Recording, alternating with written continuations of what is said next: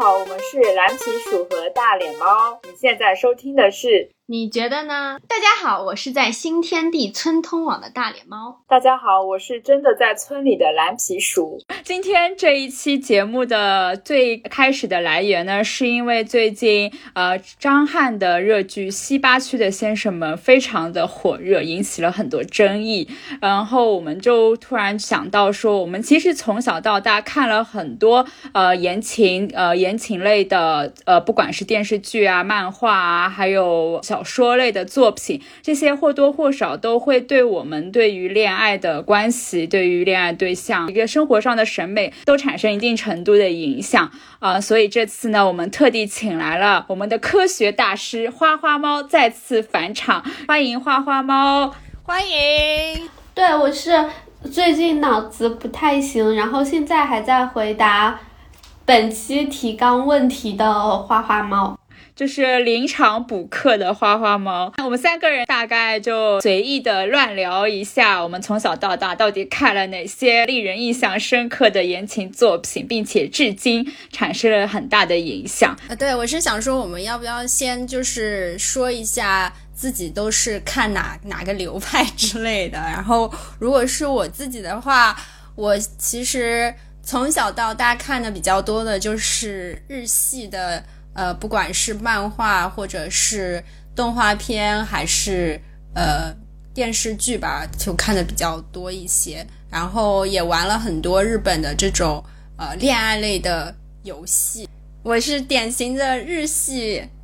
恋爱作品的拥护者。嗯。呃，我觉得我如果我回想起来的话，我看的门类非常的杂，就是昨天晚上就在疯狂的感叹，我小时候为什么花了那么多垃圾时间看这些东西？因为我目前能总结出来的品类非常的多，就是我看过很多大陆比较古早的、非常淳朴的那种偶偶像剧、爱情剧，然后我也看过台很多台湾的小甜剧，还有韩韩剧也看了不少，然后日系的也不用说，也是有看。过过几部比较经典的，但是我我比较没有那么精通，就是每个门类都有看过，但是可能就没有钻研到说看很多漫画或原版的动画这样。嗯，花花猫呢？我就按照言情小说来答题吧。我感觉我和你有点像，我这个年纪最开始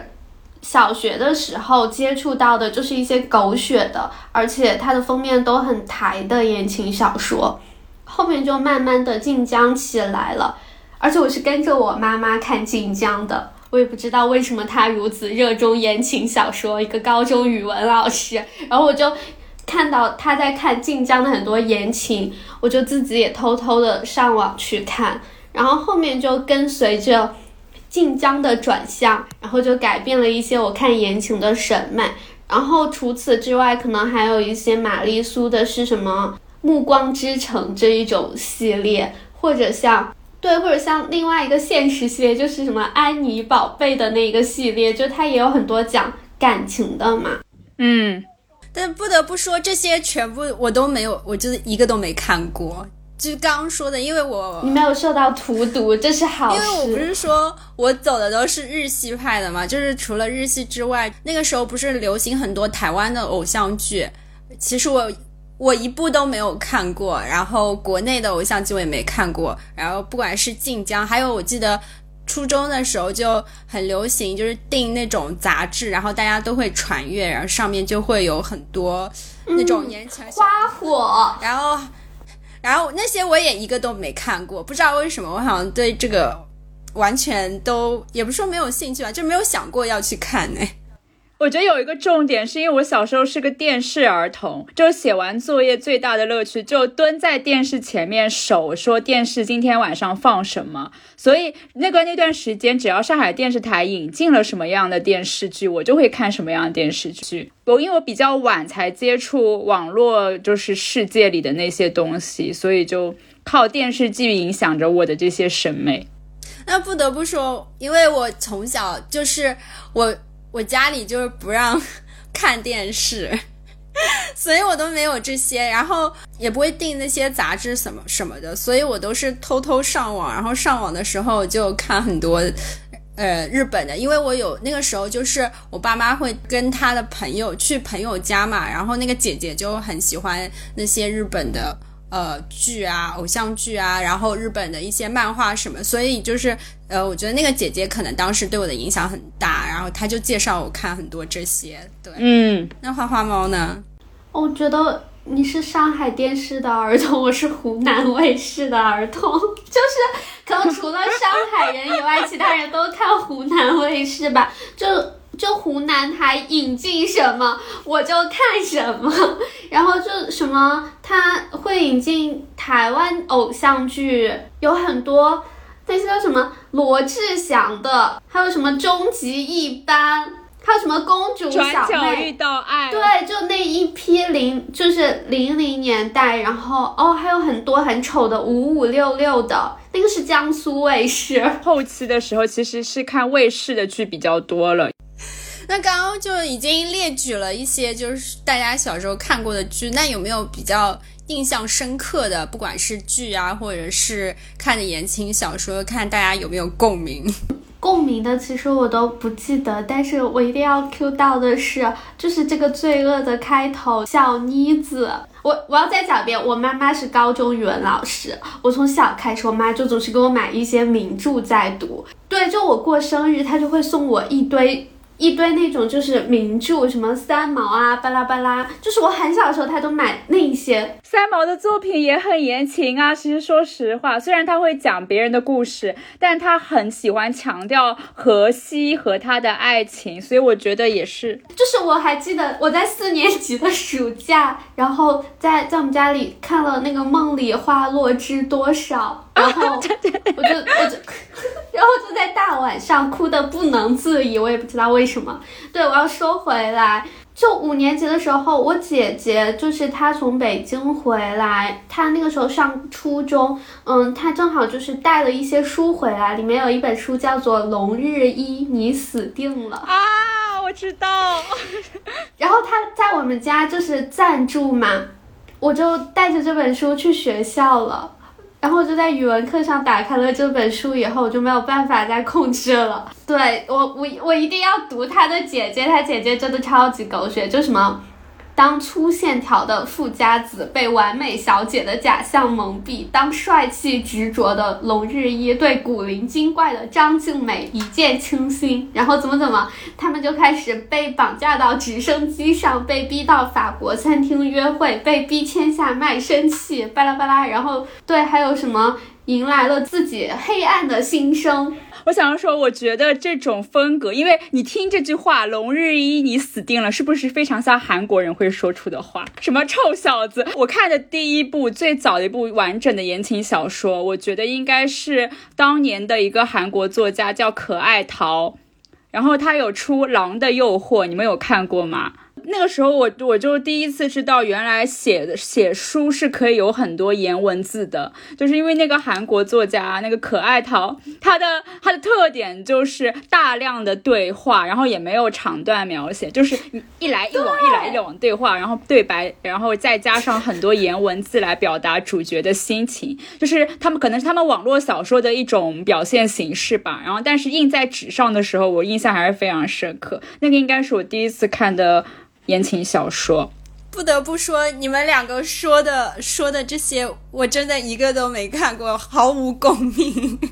对我印象最深的，或者是对我影响最大的，应该是一吻定情。但我看的是它的动画版，就是我忘记了我是什么时候看，也是很很早以前看的。然后我就觉得这是一个非常完整的爱情故事。记得我是。一个晚上一口气把那个快哎那个多少集啊忘了应该有二三十集吧就全部都看完，然后后来就是每当我压力大的时候，我就会把那个打开，然后从从头到尾看一遍，因为我觉得虽然就是它的情节又有点虐，但是它又是。很温馨，然后有一种爽剧的感觉，所以你就是从前面看的很虐，到后面看的很爽，就压力大的时候就特别适合拿来看。然后我还有看那个呃花样男子，就是那个 F 四，就是日版的 F 四。然后我还有看那个，我不知道知不知道？就是《花样少男少女》，然后台版也有，是那个 ella 演的，就是呃有点像女扮男装，但我看的全部都是日版，所以那个时候我就非常沉迷于看这些就是日系的恋爱。偶像剧，让我补充是补充完补充完你说那个你看日版的花样男子吧，你们知不知道大陆也有翻拍过一个模式很像，叫红苹果乐园，你们看过吗？没有说翻拍完全翻拍吧，它是还是很 localized 的，但是土帅土帅那种，但是它是设定也是四个男主，然后和一个女主这样子，就嗯印象非常深刻。原来他是翻拍这个的，我都不知道，妈耶！我一直对那种就是一吻定情里面那个模式，它其实没有影响我看电视剧，但它很影响我看小说，就是先虐女再虐男。你的你的意思是说，就是一顺序一定是让女主角先爱而不得，然后等那个。男主角就是拒绝无数次之后，女主角转身想放弃了，然后男主角这个时候又踏上了追妻之路，这样就是这个套路，这个套路完全影响了我看言情小说。对，这个也是我之后想要讲的，我想要列举的一些言情小说的套路。但我又想到说，我看完这些剧之后，我又进阶了，然后我就开始看日本的。漫画，他们不是会有很多，就是少女漫画，是像那种少年漫画要有月刊，然后有很多类似于这种的，呃，漫呃怎么讲，就是情节都很像。然后我就记得我看的第一部让我印象很深的是水波丰男老师叫。今天我们开始恋爱吧。它反正也是这种校园，但就是套路，就像刚刚花花猫说的，它里面模式都很固定。就是那个女生一般都是呃比较开朗可爱，有点傻，但是心地一定非常善良。然后那个男的一般都是很帅很拽，然后可能呃。是班级里面最差的，但是后来发现学习成绩很好。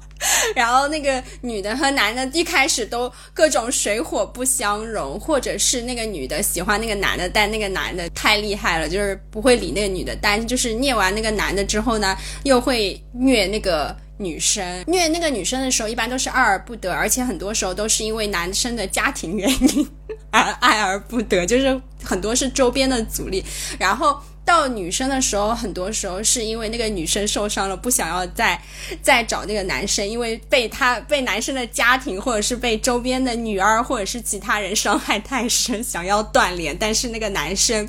却苦苦追寻，然后自己也受伤，但最后 还是会挽回女生的心意，感觉都是这个套路。我不知道，我感觉这种就是先很虐，然后又很甜，就非常解压，所以我那个时候就。看超多这种日本漫画，就管它情节好不好，反正看了再说，我觉得都很爽。我也觉得它特别解压。我我一般现在就是那种非常压力很大的时候，我想一想，我就是对此就消耗最为明显的时期是就是高中，就是高二高三的时候，然后我就会疯狂的看这些情节，我基本都不记得了，但是我就是有一种很爽。对，但其实也不是说我很享受那个男生后面去喜欢他的过程，然后怎么怎么的过程。我感觉就是比起男生来说，其实这个里面会每次都让我打动的其实是女生，我也不知道为什么。因为那些女生就是一般都是心地善良且坚强，且其实长得不丑，而且都会怎么说都会有一种。就是就是，也不说麻雀变凤凰，因为他们很多时候就一开始情节的时候，那个女生一般都是比较平凡的那个女生。我很不能理解的一个梗，呃，一个梗就是已经三十多岁，可可能小说里面也没有到三十多岁，反正就是已经事业有成的男生。可能对十年前的女主还念念不忘，而且为了她一直都不谈恋爱。就是我我最不能理解的是这个，因因为一个人曾经年轻的时候，很年轻的时候，可能是初恋喜欢过一个人，然后为了他，然后就单身好几年，一直到什么，我现在很成功了，我现在有资本追回他了，怎么样？我要重新得到他，怎么样？就是这些，我就这是我最不能理解的言情的梗。我觉得这这违背人性，对啊，但是很就好多人喜欢写这种什么啊破镜重圆梗，就是当年因为什么事情分开，然后过了好几年，他们两个还是互相深爱着对方，就就嗯，对，而且还有一个言情剧的里程碑，就是何以笙箫默，完全就是这个套路。但但这在现实生活中不就会是那种到了三四十岁，特别是中年危机以后，事业都不如意，或者是家庭生活压力很大，然后开一场学生会就会拆散一个家庭，开一场学生会就拆散一个家庭，然后找回自己当年的初恋。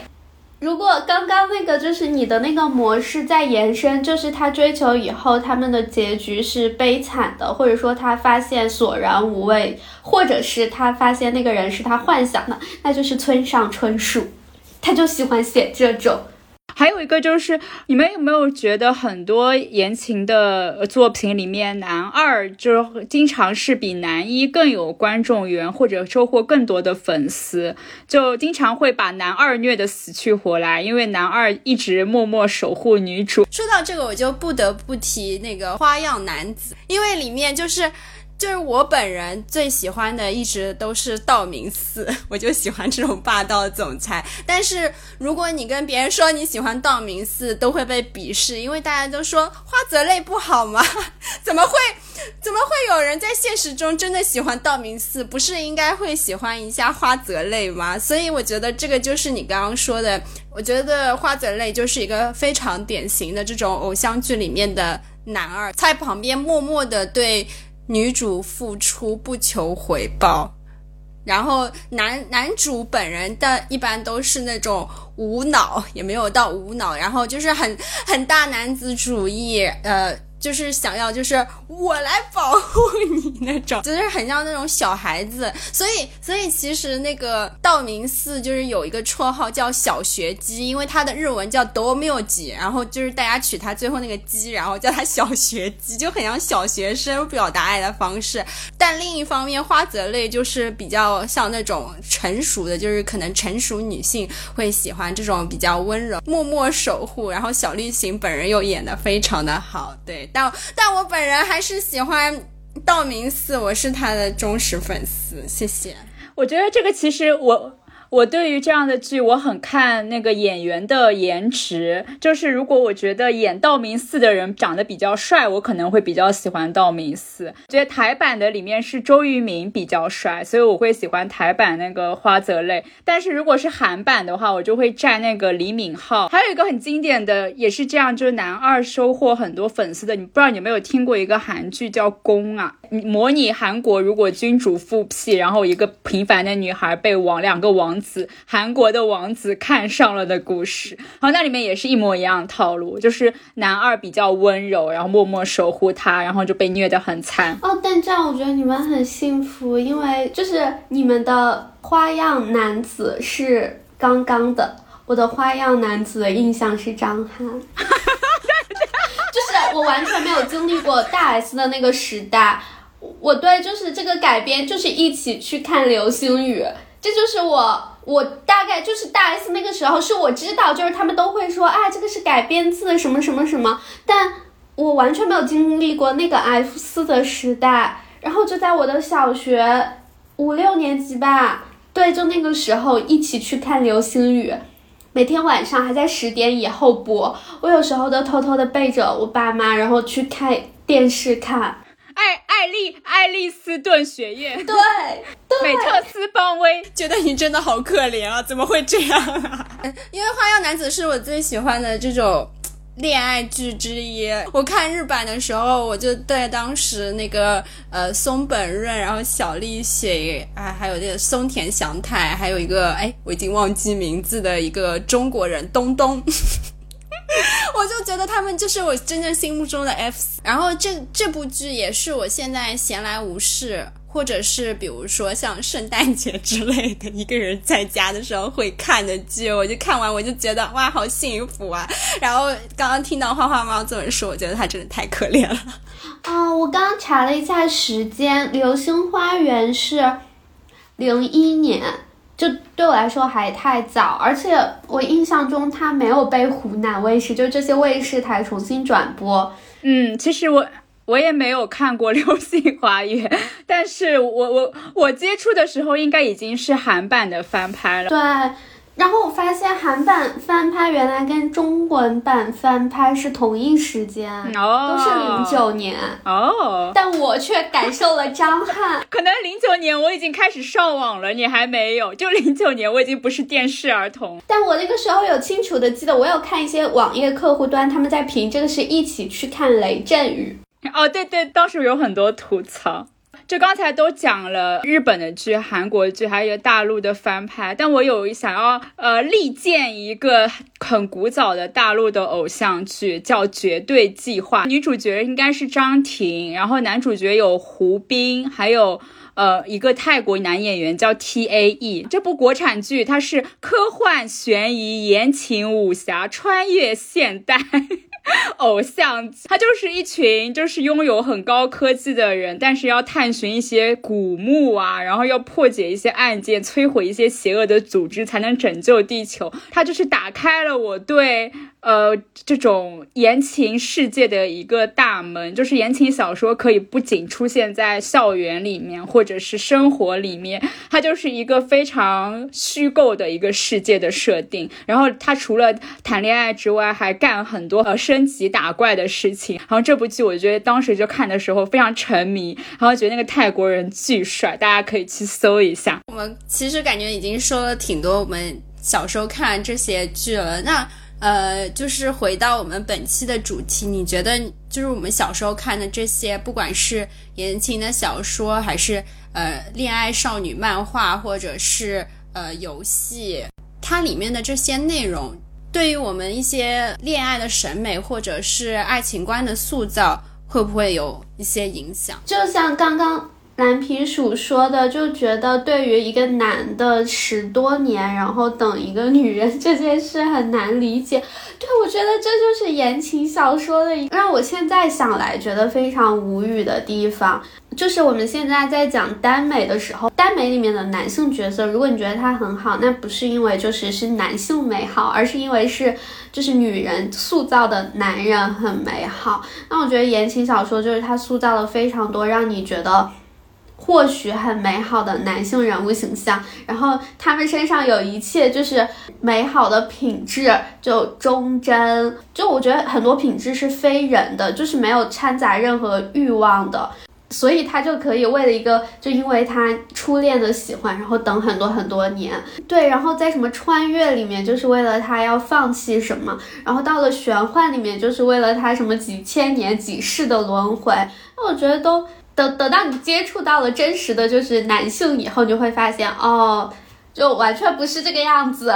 很打破，也不叫打破了，对，就我觉得言言情小说里面的男人跟男人是两个生物。我突然想到，就是这样想来的话，呃，很多不管是言情小说的作者，或者是少女漫画作者，其实都是女性。想说花花猫就是说的很对，就是很多其实就是可能女性是他们在想象中就是一个完美的男性应该是怎么样，然后把它投射在了这些作品里面。就就我小时候看晋江的路径，就比我妈当时是看什么，就是她坐在边上，我在边上写作业，然后她在那里看的是晋江有段时间很流行高干文，但我觉得现在这应该会被晋江封杀。最早开始就是大陆开始翻拍晋江的言情的时候，其实是翻拍了一些高干文体的，就嗯听名字就知道，就一定是围绕这些不可言说的中国某阶层的人展开，然后就很像去年那个前年玄彬他们的那个剧，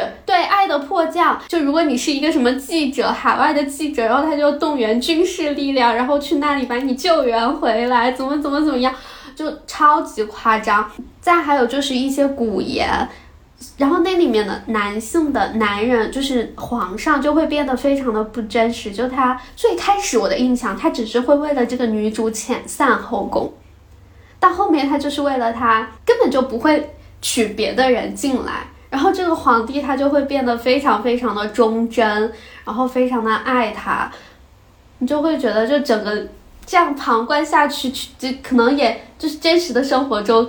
十五十个皇帝都找不到这样的一个，但现实就是小说里面一砸砸一堆。但那个时候你还是会觉得这是一个很虚幻的，就是他给你创造一个虚幻的世界，没有什么值得去进一步。呃，扩展或者说，呃，你不会把它跟现实连接在一起。除了我看高干文的时候，我有一天会突然在想，是不是就是每个人 上完大学以后就会遇到那种选择，就是有人为了你把你的公司买下来。我的啊，这个这个我又我又不得不 cue 到那个花样男子，我真的很爱这部剧。啊，我觉得印象很深的有一个情节，就那个女主就是。嗯，好像是没有钱了，然后就住了一个很破的公寓，是别人借给他的。然后他发现那个道明寺成为了他的邻居，然后他就问他说：“你为什么会住在这里？”然后他说：“嗯，我刚把这栋楼买下来。”我觉得这个可能是这一系列的鼻祖之一。但不得不说，就是从刚刚这描述里面，我有想到，就是感觉这里面，呃，所有的女生都很慕强。我不知道这个是不是，其实也是。一个现象，男生要么就是很有钱，要么就是很有才华，要么就是智商很高，就他们一定有一个方面特别的突出。重点是这样的情况下，他还能去爱一个女生，这个其实也是可能就是很多女性作家的一个投射。如此一个完美的男生不选择别人而选择你，就虽然你很平庸，但其实，在一些很厉害的人眼里，其实你是很特别。这可能也是。是不是一种自卑的心态，然后体现在一些作品里面？我觉得是一种很想要专一的爱的心态，就是被一个自己欣赏的人 exclusively loved，然后那个人就看不上其他人，只看得上你。对，但我当时呃。对这些很上头的时候，就我看过有一一系列另一个流派，就安妮宝贝那个流派。我记得有一个跟他很类似的同期的小说，就有一个作者他写了一本书，然后我简直看完，就是那个时候我是上初中还是高一，我都震惊了。就他所有的故事套路都是，就是前面那个虐女的套路，就是女生很卑微的去暗恋一个男生。就不管他是他的老师，还是他的班班长，还是他们班就是最有魅力的，就是校草，然后统一的结局都是，当他为了这个人变得更好以后，或者说他去出去就是很努力的学习，怎么怎么样以后，就十年以后什么再见到这个人，然后他就会变成大腹便便、非常油腻、一看就会有口臭的男人。然后他一整本书都在讲那个，我当时都直接。就有点像看了一些什么黑暗漫画 啊！你没有看过八月长安的书吗？你好旧时光。我我只记得我当时的有一个同学，他非常喜欢八月长安其中一本书，因为他当时的心境就是长长期暗恋一个学长，然后他认为就是 八月长安把他这种校园暗恋的心情描绘的非常的细腻和非常的真实，所以他那个时候非常喜欢。我我就是反向的，就是我看了他的书以后，还有很多类似的，我就会在思考，我每一次进了一个新年级，或者我认识了。就进了一个新班级，因为我们经常会重新分班，就每一年级重新分，我都会在想，我是不是要找个人来暗恋？他很会写暗恋，是就是那种校园当中很悸动，然后又什么都没有发生的那种爱情。对对，没看过。哎，但我想要说一个，就是我觉得对我来说，可能这些呃日本的少女漫画对我很深的一个影响，就是在这些漫画里面，我觉得。都有两个关键词，一个是隐忍，然后另外一个牺牺牲，就是不管是我刚刚说的那个一吻定情，还是说呃花样男子，隐忍的部分就就是说里面有很多虐女生的情节，但是那些女生都不会去跟那个男生说，而是说自己默默承受，并且觉得说。哦，自己可能配不上男那个男生，或者是觉得自己不应该给那个男生添麻烦，所以这里面就有很多的这种隐忍，然后牺牲的部分也是，就是不管是虐那个女生还是虐那个男生，就是里面都会有那种，比如说打架的情节，或者是说，呃，一个大 boss 对那个男主说，如果你想要就是营救这个女生的话，你可能比如说要牺牲你的公司，或者是说你可能就是再也得不到家里支持，你不能再成为富家少爷或者是什么什么，就他这个就是会一定会有这种牺牲的部分，然后呃，你就觉得这个剧里面有很多说我为你做了这些，我牺牲了。但是我不跟你沟通，我默默的承受。然后我觉得这个可能对我后来的一些恋爱观，或者是在处理自己情感上的时候有很多影响。像我，我，我很多时候就可能觉得我在一段关系里面，我就是我默默付出，或者是我默默承受。我觉得这个是我做了这么多，你应该要感受到。但我不会就是跟对方沟通，在现实的生活中才开始。慢慢的学习怎么样，就是真正的好好的处理一段关系。然后其实沟通是一件非常重要的事情，但因为不沟通，所以呃，就是比如说少女漫画中才会有这么多就是情节的起伏。如果大家都好好沟通、好好讲的话，就剧就结束了，或者是它就变成了一个哲学剧，变成了爱在什么呃。日落黄昏前，反正就《爱在三部曲》就变成了这种剧了，就完全不一样。除了纯粹强调，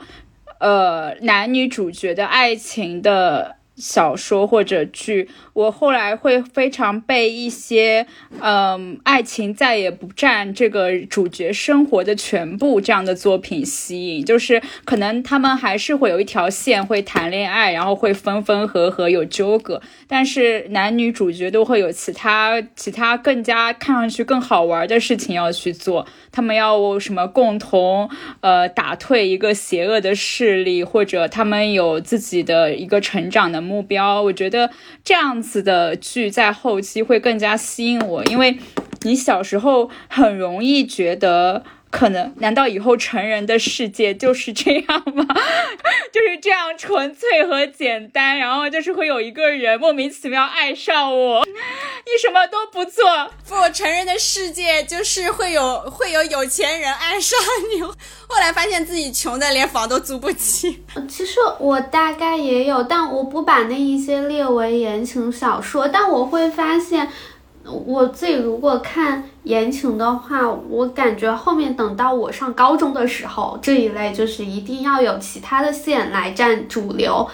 由此来展开就是感情故事，而不是只是那个谈恋爱的，还蛮多的。然后我必须要 Q 一个，他对我刚想到的很深的影响是什么？我大概在初三的时候，那个时候我数学非常的不好，就超级就就每一次数学满分一百二，然后经常考一百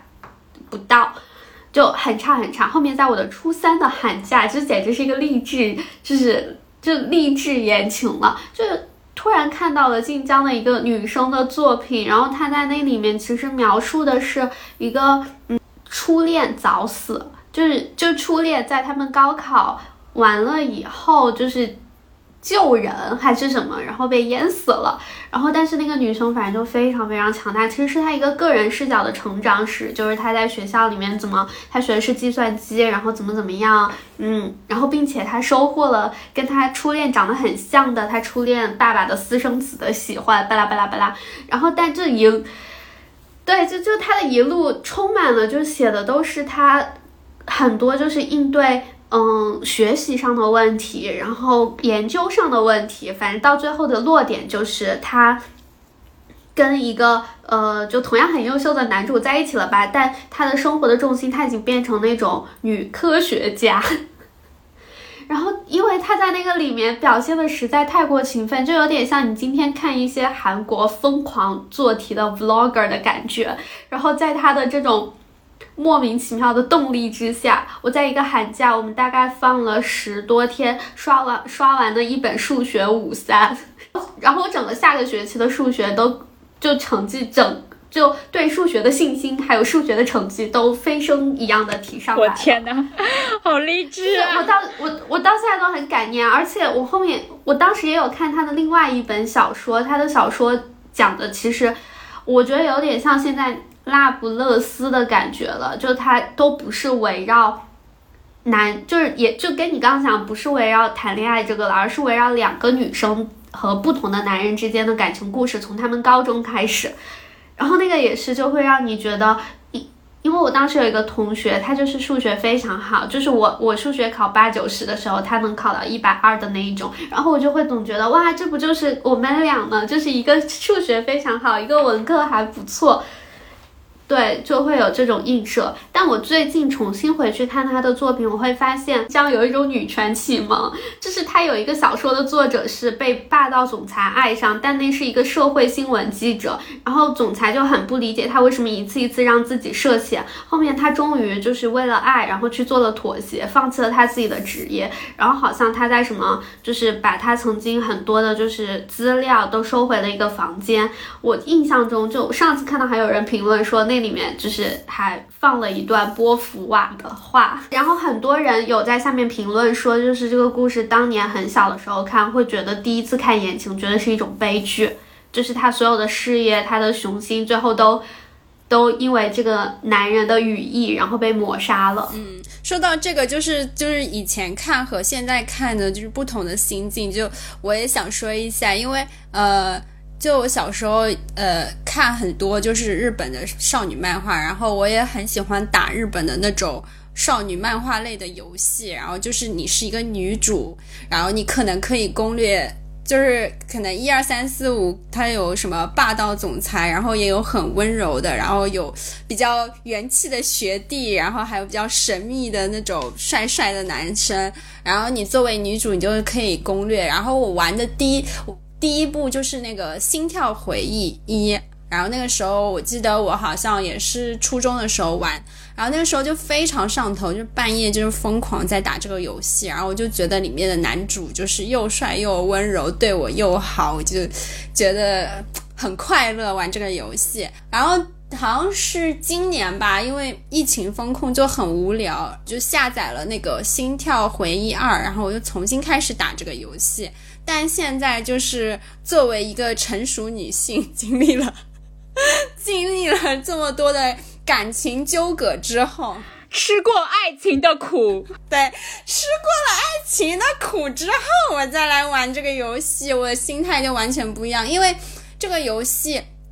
比如说你要攻略其中一个你喜欢的男生，他会设定说，比如说你。魅力值要多达到多少？你的就是你的学习能力要达到多少？你的顾家能力要达到多少？然后你去跟他约会的时候，你要想说，呃，他会比如说有特定的说，这个男生喜欢你穿的比较优雅，然后那个男生比较喜欢你穿的比较性感，然后这些你都会加分。还有就是你跟他对答的时候。你的加分项就是他，你要选答案嘛，然后你只有选到对的答案，最后才能够攻略到这个男生。所以这个时候我就想说，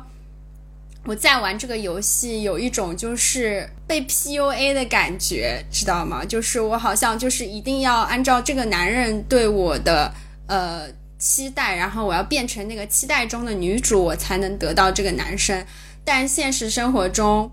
如果是遇到这样的男的，大家都会说哦，你遇到 PUA，你遇到了一个不好的男人。我就觉得就是在吃过爱情的苦之后，再重新看以前小时候玩的这些游戏，我开始想说，他是不是其实无形之中对我的一些恋爱观念，或者是对我的一些情感观有潜移默化的影响？这是不是一个趋势？就是现在很多人都在骂那个。恶作剧之吻里面，对，就会从非上帝视角看原乡情，就会觉得江直树非常的过分，完全不值得喜欢。而我自己也是这样感觉的。我现在脑海里想的是台版，呃，我记得我以我也追过动画版，我觉得。呃，电视剧的版本都是把江直树的，我觉得日版好像好一点，但是台版就是刻画的更夸张一点。我印象中男女主角都是更极化一点的，对，所以所以江直树变成一个像一个机器人一样，就是 他丝毫他提供不了任何情绪价值，然后又对你爱搭不理，然后。然后袁湘琴就像飞蛾扑火，就像跟自己的幻想在谈恋爱一样。她做的一切，当时都是觉得啊，植树那么做一定是喜欢我，他一定很爱我。但其实我们从我们的视角看，江直树什么都没有做，而且是而且甚至甜言蜜语都没有。他不光没不说，也不做，好像就等着。那个袁湘琴飞蛾扑火的感觉，但你不觉得这个就很像日本真实的社会中会发生的事情吗？因为你看他结婚后，他也没有就是表达出他的爱，然后他很多他作为医生的时候，他他就是完全顾在工作，也没有在管就是呃湘琴在干嘛。但是但这个作者其实这个作者写的就是她跟她老公。两个人的故事，所以她其实是把她自己的生活写成了这个漫画，可想而知，就是其实这这个可能是，嗯，之前或者是他那个时代，就是日本人观念里面一个完美的恋爱，也不说完美吧，就是当时大家的一个恋爱观，觉得这样才是一个好的恋爱。就像我刚刚说的，就是有很多隐忍和牺牲在里面，特别是女生。你有没有觉得这个场景很像那个《武林外传》里面，就是把小郭的眼睛蒙上，然后前面吊着一个胡萝卜，然后让它像驴一样的转，就有一种你他。对，就一种潜移的规训，也不是规训，它潜移的就是塑造你的爱情观，就是，呃，如果你很努力的去爱这个男人，然后不管他对你多么的冷酷，你要相信他一定是爱你的，他有一天会表达的，然后他只是不善言辞，然后等到你们结婚了，他还是这样，就是他对你也很冷漠。但他们一定就会说，就一旦你开始吵吵吵嚷嚷，然后决定要离开他，你放心，他一定会发现他心中爱的还是你。你不用说中国人什么都不信，就最信的就是你会遇到一个好男人。我突然想到，在讲那个是不是因为日本社会有很多这样的情况？我小时候书店里面会随便挑两本名著，然后带走回家看。然后我那个时候就不小心挑到一本《佳丽妹妹》。我现在想到我最早接触，嗯，非常直白的描写男女主角相处，呃，包括亲吻、牵手这样子的画面，应该是看那本《佳丽妹妹》。然后我印象很深刻的是，我觉得它也是反映当时的，就是写那本书的作者他的他那个身处的时代和美国社会的一些。恋爱关系或者男女生的一些现状，因为女生是一个很穷的女生，但是她非常有欲望跟野心，然后她认识了有在去了大城市认识了有钱男的，这爱情就有点像变成她实现自己的欲望和野心的一个辅助的工具的感觉。然后就是就是这个女生她很不像我们看到的，嗯，就偶像剧或言情小说里面的女生，就是她是一个欲望很外显的人，她就。就是想要想要变得有钱，想要进入上流社。我觉得那应该是我看的第一本就很直白的描写嗯爱情的小说。就是说到这个，就是呃有没有看到一些现在的一些言情小说的这种趋势？就一反之前这种霸道总裁爱上我比较玛丽苏的剧情。看一下，哦，就其实倒不是言情小说有很多新趋势，呃。但其实我我感觉给给我印象很深的是最近的一些韩剧，因为好像刚刚我们没有怎么特别的聊韩剧，但其实大概我觉得从零八年一直到就一零限韩之前，似乎韩剧的那种偶像剧的影响真的蛮大的，但是。就有一些非常传统的印象，就是他们在无脑的恋爱，然后一定会什么八级就亲吻，然后会得癌症，会车祸，后面就就会遭遇种种的狗血，但最终会走到一起，巴拉巴拉巴拉。但是，我这两年，比如《春夜》，不知道你们有没有看过？就他的他的作者后面还写了一部叫什么，请吃饭的漂亮姐姐，对，那一部是孙艺珍演的。就我觉得他是提供了一个新的童话故事，在很严酷的描述韩国非常，就是非常现实的生存的男女性的生存环境，就是你去外，嗯，你需要陪你的男性同僚和上司们去应酬，然后你一定会被灌酒，然后而且你可能会遭遇一些。呃，就非常常见的职场上或者生活上的不如意，包括女主她其实是一个有未婚夫的角色，她的未婚夫家境很好，就是个富二代，呃，然后嗯，但是非常传统的大男子主义者，他可能在十年前就是属于言情小说的主角，其实对女主是有感情的，但是表现的非常的粗暴，然后不尊重她的工作，对她这个人就是也提供不了什么情绪价值，然后男主。反而是一个，他其实是属于在男性的评价体系里面，他是不会被认为是非常好的一个男人，因为他在大学的时候跟他女朋友发生关系，然后意外的他女朋友怀孕了，后面他女朋友就把孩子扔给他就走了。我我不太清楚为什么，就好像这在韩国社会里面是一个。嗯，你会被认为非常非常掉价的一个事情。然后后面他其实就是家境很一般，然后他去做了他学医的，然后就在药店里面当医师。当然，这可能是一份比较体面的工作。然后他也是在药店认识了女主，就属于是一个呃，就男主会明明确确的在知道女主喜欢他以后，会表达出你怎么可能喜欢上这种男人，就这种不如我的男人。虽然他的脸是丁海寅，就是长得还可以。就能看出来，这是一个嗯非常反传统的。然后他其实是一个男，就是在韩国社会评价体系里面一个男性的失意者。然后女生反而是被霸道总裁，就霸道富二代爱上的人，但。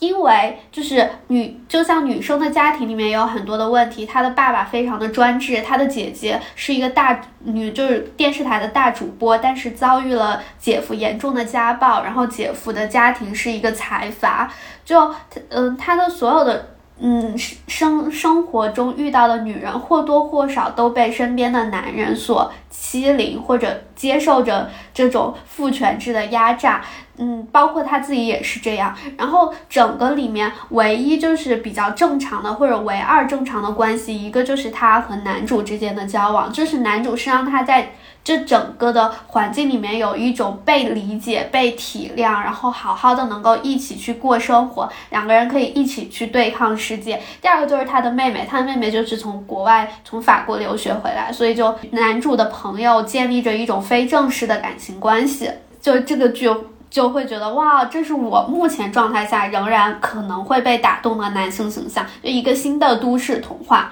然后他就是一个异类，然后是一个在这种社会下。来让你能感觉到温暖，然后不会是和那群男的一起压榨你的一个形象。嗯，说到这个，我就想到，就是虽然我看很多那种呃很典型的少女漫画，但其实我最最喜欢的一部还是娜娜。然后这一部就是我觉得对我的影响也很深。我觉得这个和刚刚花花猫讲的有一个共同点，就是。它虽然是一个少女漫画，但是它里面的爱情是非常真实的，就不是说呃所有的事情就是那个男的一定会很忠贞，很很爱你，或者是那个男的并不是完全是就是也有爱，但他可能也有他跟你在一起是因为希望有陪伴有需求，就是它里面的。嗯，不管是男生和女生都不是完美的人，但他们都有情感的一些需求，然后这你就会觉得就是这些是在。现实生活中会遇到，就比如说里面有一个女生，就是奈奈。奈奈其实她有点像是一些少女漫画里面女主，就是比较无脑啊，然后想要恋爱，就看起来很平凡。然后，嗯，她喜欢上的那个男生，就是已经是成为了一个明星，然后叫巧。但是那个巧就是还是看上了一个。像她这样平凡的女生，但后来她发现，他们其实并不是真的出于爱，而是可能出于一些生理上的欲望，他们两个才在一起。然后她后来又喜欢上另外一个男生，然后那个男生叫生夫。她和生夫在一起的时候，就更像是偶像剧里面的爱情吧。但是后来，当当她发现她自己怀孕的时候，是那个偶像剧里面那种霸道总裁的男主跟她说。我们结婚吧，就不管这个孩子是不是我的，但我愿意负责，他只是说为愿意负责，而不是说因为我喜欢你，我要跟你结婚。而另外一个就是跟他在一起像童话一样那个男生生夫，他就是很懦弱，他就是说你确不确定这个孩子是我的？那这个我就觉得比较像是现实生活中会出现的，就是你可能遇到这个男的，他有好的部分，他可能很温柔，对你很好，但也有可能他在。出现一些情况的时候，他变得很懦弱，所以我觉得这一部剧可能很多人会说里面的男生女生很渣或什么，但我觉得它比较真实的描绘了一些就是真正的可能大家会遇到的一些情感。这一部剧虽然我前面说我很喜欢这些有的没的这个少女漫画剧，但我觉得那个都是解压的时候看。我觉得这个就是你不能把它当做说啊，我希望现现实生活中也发生。嗯，那个有点像你，我觉得那些小甜剧或者无脑的剧，有点像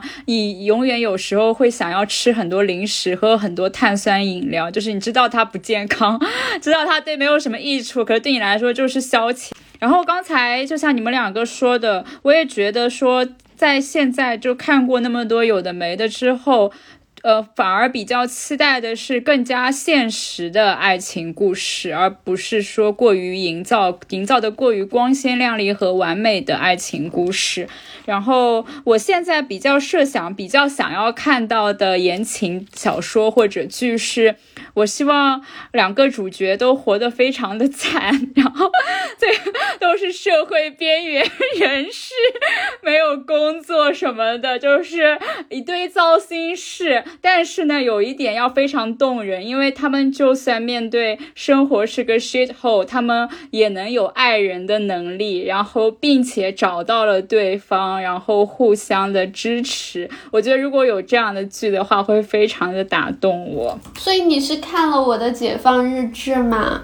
那个好像是最近还蛮红的韩剧，是不是？对，就是也不是最近了，就是几个月前解封的时候。头除了他最后还是加入了一点点虚构的，就是很霸总一点的情节，但前面就是非常符合你的需要，就是两个。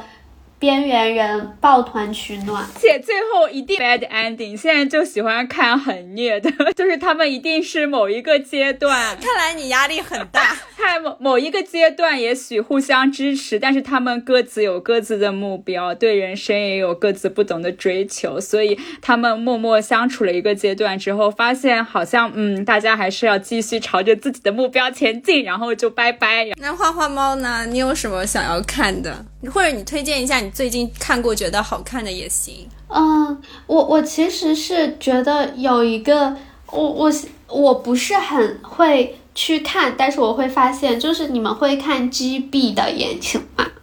就女攻男受。对我，我现在有时候看言情小说网站，然后会发现 G B 的标签越来越多，或者就是有一些推文的讨论小组，这几年就会，就大家会对虐女的含量打分，然后会点名要爱你的，就爱女的含量。就比如我我常看的那个类型就是虐女在虐男，就会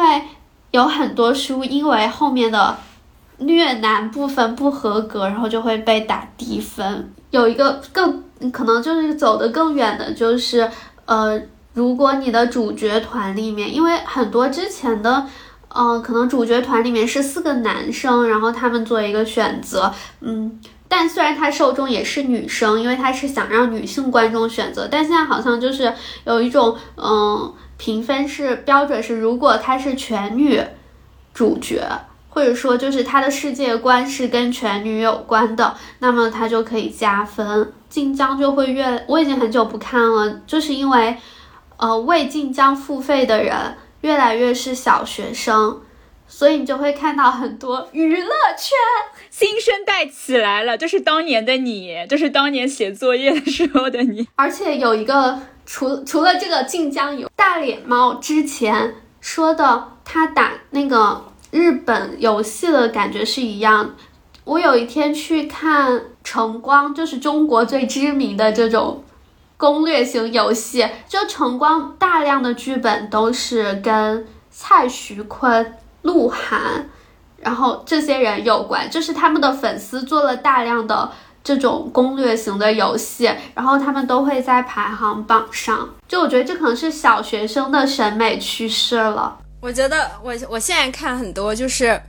因为我感觉现在日剧的趋势也变了，就现在如果你在看那种纯爱什么的，但那个分数都越来越低。然后我最近看了两部日剧，一个叫做《明天我会成为谁的男友》，然后这个就是讲那些女生，就是女大学生，然后就是他们做那个啪啪嘎子，就是做。爸爸活，或者是做租赁女友这种，对，然后他可能就是也当中也会有一些男生，呃，喜欢上他们，然后其中有一个就是那个女生，她就是她有爸爸，但同时，呃，跟她有点像那个少女漫画情节一样，就是跟她。看不对眼的那个男生，然后最后跟他看对眼，和他在一起。但他结局是那个男生选择跟女生分手，因为那个男生发现那个女生还在做爸爸活，就是那个女生说我没有办法戒掉，我觉得就是。呃，有人给你钱，然后可以活得很好，他觉得他不需要就是有男朋友，对。然后我另外看的一个叫《深夜的奇葩恋爱图鉴》，然后它里面也是，就是每一集他都会吐槽一个恋爱恋爱里面的事情，就比如说一开始会像那种少女漫画一样，那个跟那个男生很暧昧，然后那个男的最后跟他表白，他说，但是表白前他说，嗯。但有一件事情我要告诉你，就是我已经有家室了。就我前面说的日剧的话，就是他们一定会隐忍嘛。但是这个剧它的点就是那个女的会突然就是做鬼脸，然后开始骂那个男的，然后或者是吐槽这个。所以其实现在日剧我感觉也已经有点。改风向呃，我也要讲一部就是非常成人向的日剧，叫《下辈子我再好好过》。然后它的它它的女主角是一个女海王，就是每天都要约一个炮友睡觉，不然她就没有办法安心的那种。然后她爱上的那个男生也是一个男海王，两个人就是棋逢对手。但是呢，他们就属于又想拥有爱情，但是却又很害怕真的有亲密关系，所以不断的通过。肉体关系来慰藉他们的心灵，大概是这样的一个思路吧。就是女生在爱情角色当中是一个很卑微、很没有自信的人，然后，但是她就是会有很多的反思，或者是他对自己想要东西的一些挣扎和纠结。他会描述日本社会当中各种各样对恋爱的关系，就是比较典型的一个人设吧。然后他就会探讨这样关于恋爱、关于性的一些话题。嗯，我我突然想到，就是如果这样的话，我已经很久没有看哦，其实也不是很久，对，就是我在往前追溯，我最近看的一部可能会让我打动的言情剧，可能还是就刚刚跟你讲的《我的解放日记》，但那个里面就是会有一种嗯边缘恋歌的感觉，那不就是？蓝皮鼠正需要的吗？边缘恋歌，哦，但我要讲边缘恋歌是晋江的一个分类啊！特别感谢九五本月给我们的大力支持，所有平台收入将用于我们的播客制作。喜欢我们节目的话，欢迎大家前往苹果播客、Spotify、小宇宙 APP 或者你正在使用的播客平台订阅我们。我们也开通了微信与微博，欢迎搜索“你觉得呢？”What do you think？关注我们。那我们下期节目再见。